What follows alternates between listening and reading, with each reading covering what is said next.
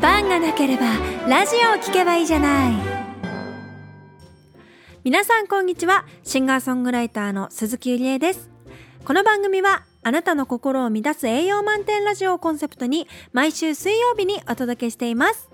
先週はこの番組生放送拡大版でございました。えー、1時間番組でコーナーもいろいろやったんですけど皆さん聞いていただきましたでしょうか、えー、いろんなコーナーがありましたね。皆さんからのお悩みに鈴木ゆりえが真剣に答える悩みがあるならみんなに相談すればいいじゃないのコーナー。そして、えー、鈴木ゆりえが自身の楽曲でストーリーを作って皆さんに朗読するきっとこれは誰かのお話そして、えー、鈴木ゆりえが今まで体験のしたことないこと挑戦してみたいことに、えー、チャレンジする。オープンはニューワールド。この3つの新しいコーナーが増えました。皆さんからのメールもどしどしお待ちしておりますので引き続きよろしくお願いします。それでは早速こちらのコーナーに行きたいと思います。今週の幸せ満腹エピソード。このコーナーは鈴木エリエがこの1週間で起こったわー満たされる栄養満点だというハッピーな出来事を紹介していくコーナーです。今週は、えー、見てきました室敷学芸会。はいあの俳優のムロツヨシさんが、えー、自分で開催されている「えー、室式」という企画があるんですけど舞台があって。であのそれの今回は「学芸会」というタイトルで、えー、やってらっしゃるものを見に行ってきました。ちょうど先週のパンラジの生放送が終わった後ぐらいでチケットを取ったんですけどあのちょうど次の日があの予定が空いてたのでであのチケットもたまたまその日だけあったのであ急いでこう取っていくかっていうことで、えー、妹を誘って行ってきました。あのねめちゃめちゃ良かったんですよそれが。本当に面白かったんです。なんか舞台を見に行くのも久々だったっていうのもあるんですけどなんかこうエンターテイナーだなというかなんかねこうお客さんたちが予想しない予想してなかったえー、ってびっくりするようなことをどんどんしてやるぞっていうその気持ちがすごく見えて実際に私もこう爆笑しながら涙が出るっていうなんかもうすごい感動と面白さとなんかこうすごいパワーをもらった舞台でですね とにかく良くて、まあ、ちょっとあのー、今東京公演が終わって次大阪福岡と、えー、行くと思うんですけどなのでちょっとネタバレができないっていうのが辛いんですけどあの、ね、とにかく良かったんです。あのー、私がこうやってこう舞台とか音楽とかでもらってるパワーとか元気ってやっぱすごいかけがえのないものだなと思って特別なものだなっていうのを改めて感じましたあの現実世界ではさなんか嫌なことがあったりとかあの悲しいことがあったりうまくいかないことがあってもやっぱりどこかで人間はこう希望を持っていたりとか夢を見るっていうことがあるから前に進めるって私は思うんですよね。だから、まあ、それが私の中ではこう舞台だったり、えー、音楽なんですけど、まあ、とにかくすごく元気をもらえる舞台でした。あのー、改めてちょっとこうコロナでね、あのー、できないこともこういろいろ増えていく中で落ち込むこともあのどうしたらいいんだろうって思うこともいっぱいありますけどやっぱりこう人を元気にさせるものだと思うから自分がやってるものとかエンターテインメントってえー、だからこう絶やしちゃいけないなっていうのを改めて感じさせられました。そしてめちゃめちゃ満腹な幸せな気持ちになりました。ムロさんありがとうございました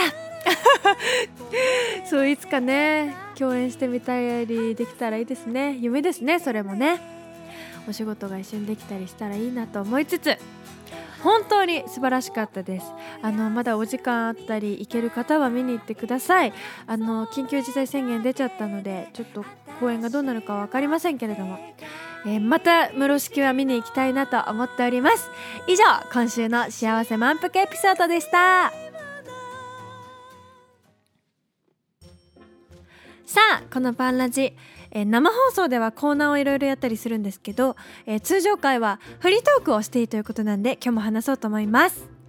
えー、私昨日ついにデビューしてしまいました。エヴァンゲリオン！はい。エヴァ研究会なるものをですね昨日ちょっとやってきまして。あの結構前からエヴァ見たいなと思ってたんですけど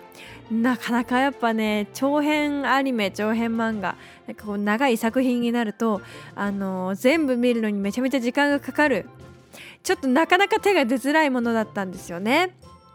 まあでもカラオケとかではさ残酷な天使のテーゼ歌ったりさ魂のルフラン歌ったりさあの素敵な楽曲があるじゃん。だけどなんかやっぱその内容知らないしこう映画が出るたんびにさ見たいなって思ってたんですけど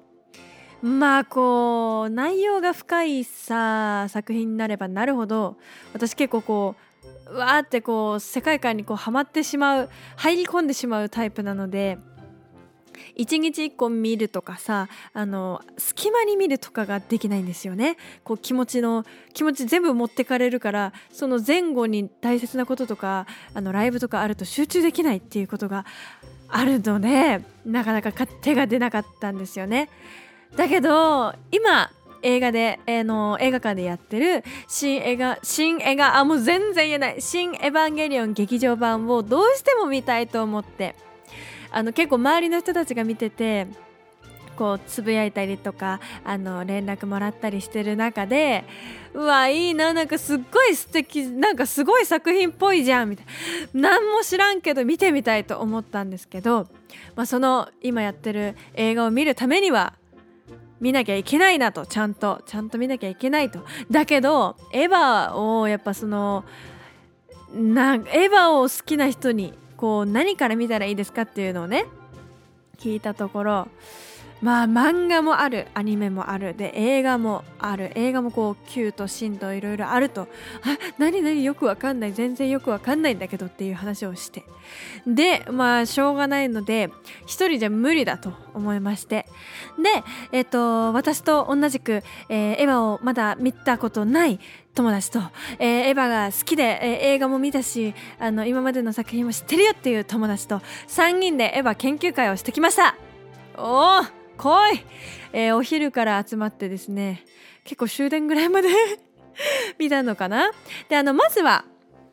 あの今の「新エヴァンゲリオン劇場版」を見るためには、えー、とりあえず、えー、新劇場版ん？なんていうの？あの新しい映画の方の「えー、ジョー・ハ・キュー」を見た方がいい「エヴァンゲリオン劇場版ジョー・ハ・キュー」を見た方がいいっていうことなんで、えー、まずはその映画3本見てでそこからなんかもうその映画をね見ながらさもう3分おきぐらいにさ「えその単語何？えこの世界観ちょっと説明して」みたいなのがいっぱいあってさ。いっぱいあってさ「は？は？どういうこと？どういうこと？えでも悲しい。なんかすごいいや辛い。ああっていう感じで見ててさでもその後に YouTube で解説動画をいろいろ見たんですよね。34時間ぐらい見たかな？もっとかな？あの結構見まして。であの友達帰った後も一人で見まして。でもねなんかねなんとなくなんとなくは解説されて分かったんですけどいやマジで解説されればされるほど謎が 深まるばかりでむずーってなってます今。マジでもう細かいとこ全てなんか謎が散らばまり散らばりまり散らばり過ぎててあれはどういうこと？これはどういうこと？えじゃあこれは何で？みたいなのがどんどん出てきてしまっていや超むずいですねエヴァ。めっちゃむずい。これ理解してる人いんの？っていう感じで。でも逆にそういうなんかわからないとこがあるからこそ永遠にこうみんなで考察考えられたりして楽しいかな？楽しいのかな？いやちょっとなんか深い深い沼にはまってしまったような気がしますがまずは私はあれですね。あの今ちょうど非常事態宣言中で映画館もお休みなとこが多いので開けるまでにアニメを見て、えー、旧劇場版も見て行くのが一番これが私にできることかな。今できる全てのことかな。まあそんなことを思っております。いや大変だ。ちょっと気持ちを整えて 気持ちを整えてみてもああってなるから。はい見たいと思います。皆さんももしまだエヴァエヴァ沼ハマってない方いたら一緒にハマりましょう。あの少しはあの私もこう感想とか話し合えるように勉強していきますのでその時は語り合いましょう。はいよろしくお願いします。